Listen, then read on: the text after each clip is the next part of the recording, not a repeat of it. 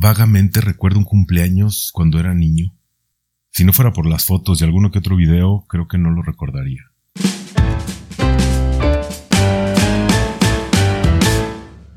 Durante estos cuarenta y tantos años de vida, solo recuerdo algunos cumpleaños que me marcaron, o más bien que recuerdo con cariño por lo que aprendí.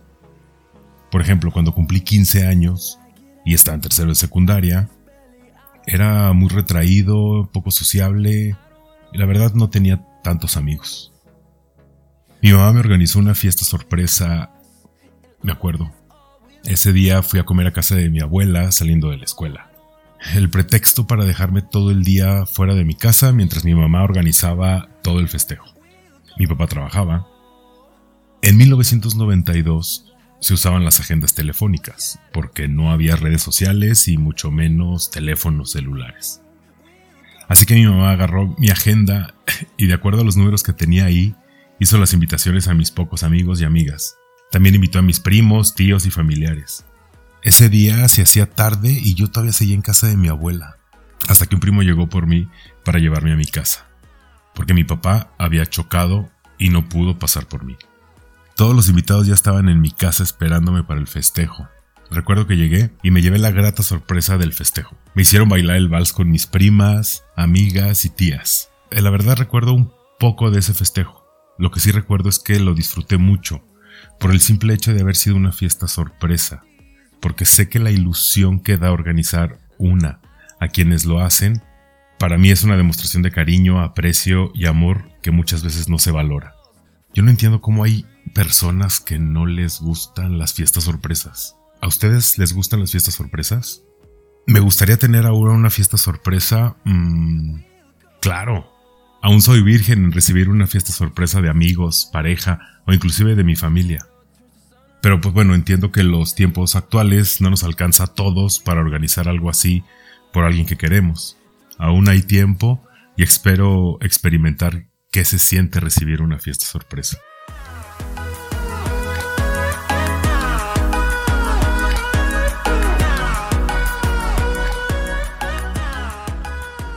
Recuerdo también cuando estaba por cumplir 16 años. Era mi primer año de preparatoria. Tenía muchos nuevos amigos, por lo que me entusiasmó muchísimo la idea de organizar una fiesta en donde hubiera mucha música, bebidas no alcohólicas, porque pues obviamente éramos menores de edad, botanas y mucha diversión. Hice una invitación a todos mis amigos del salón. Mis papás se entusiasmaron muchísimo y me ayudaron a organizar todo. Pues ya, llegó el día y de todos los invitados, que eran más o menos como 20, solo llegaron tres. Me sentí muy mal. Me lo pasé fatal ese día.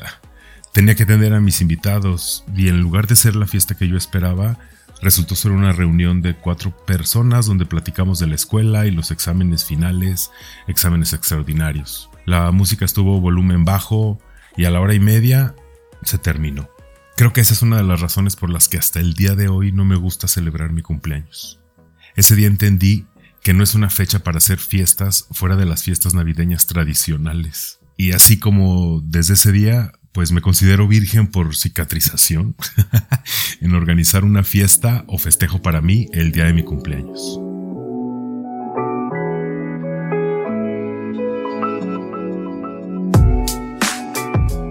Otro cumpleaños que recuerdo con mucho cariño, aunque no fue sorpresa, casi lo fue, fue cuando cumplí 25.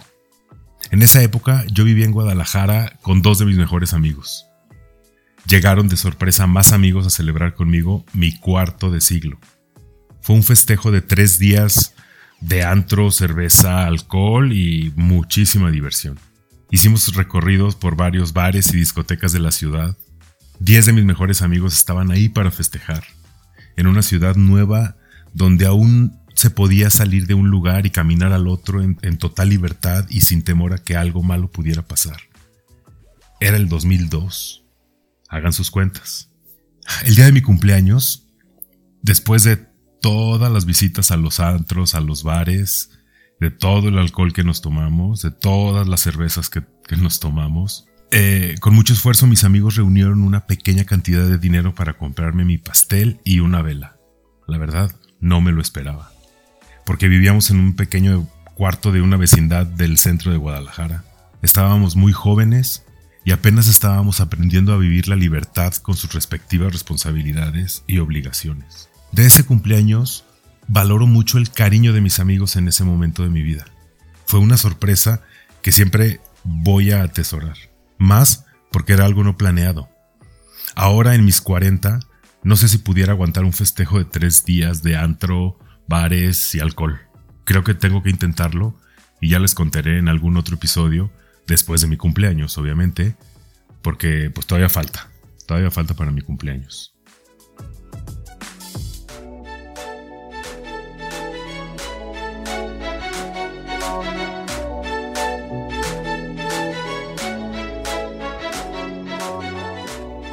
Cuando cumplí 30, me acuerdo que me entusiasmó mucho. No sé, como que llegar al, al tercer piso, a los 30. Es una edad muy interesante. Este cumpleaños lo recuerdo porque a pesar de haberlo festejado en Acapulco, me la pasé súper enfermo. Me dio sinusitis y una infección en el oído.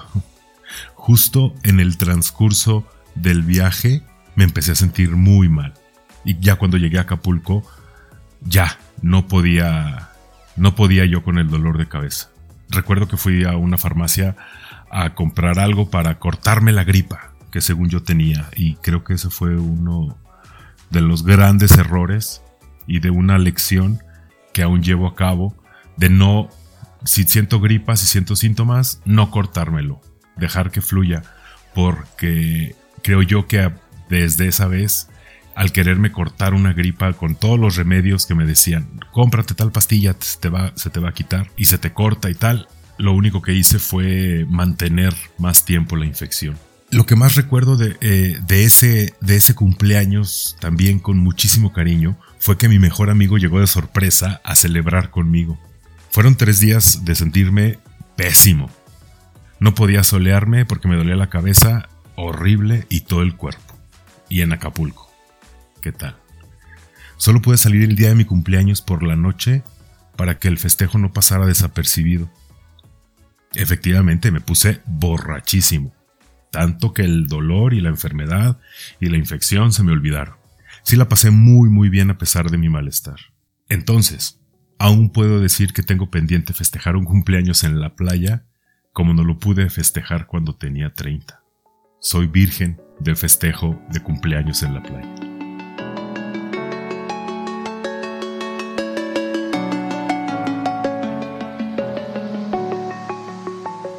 No sé si ya les dije, pero mi cumpleaños es el 6 de enero, por lo que puedo decir que yo inicio cada año cumpliendo años. Siempre he festejado mi cumpleaños en compañía de mi familia y amigos muy cercanos, y con rosca de reyes.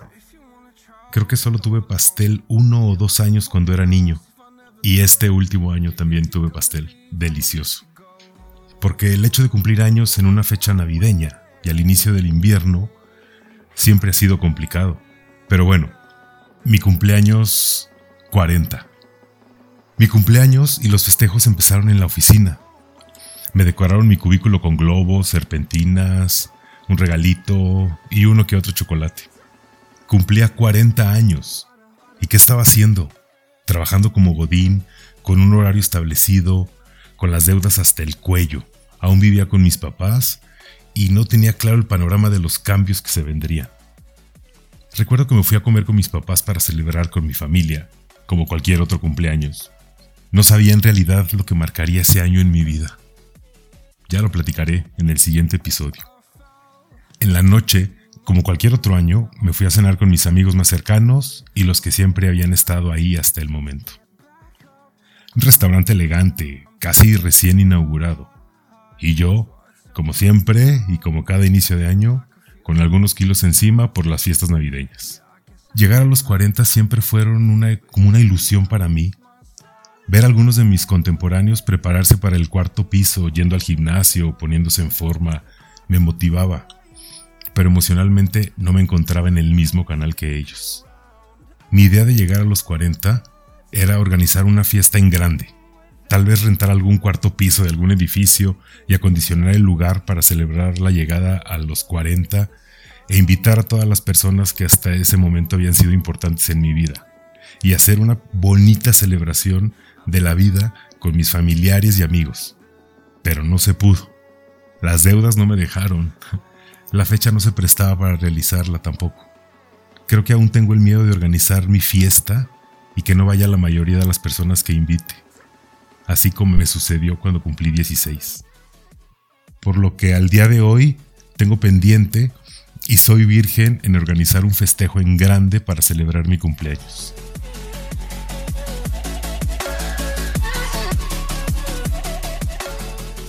¿Y tú?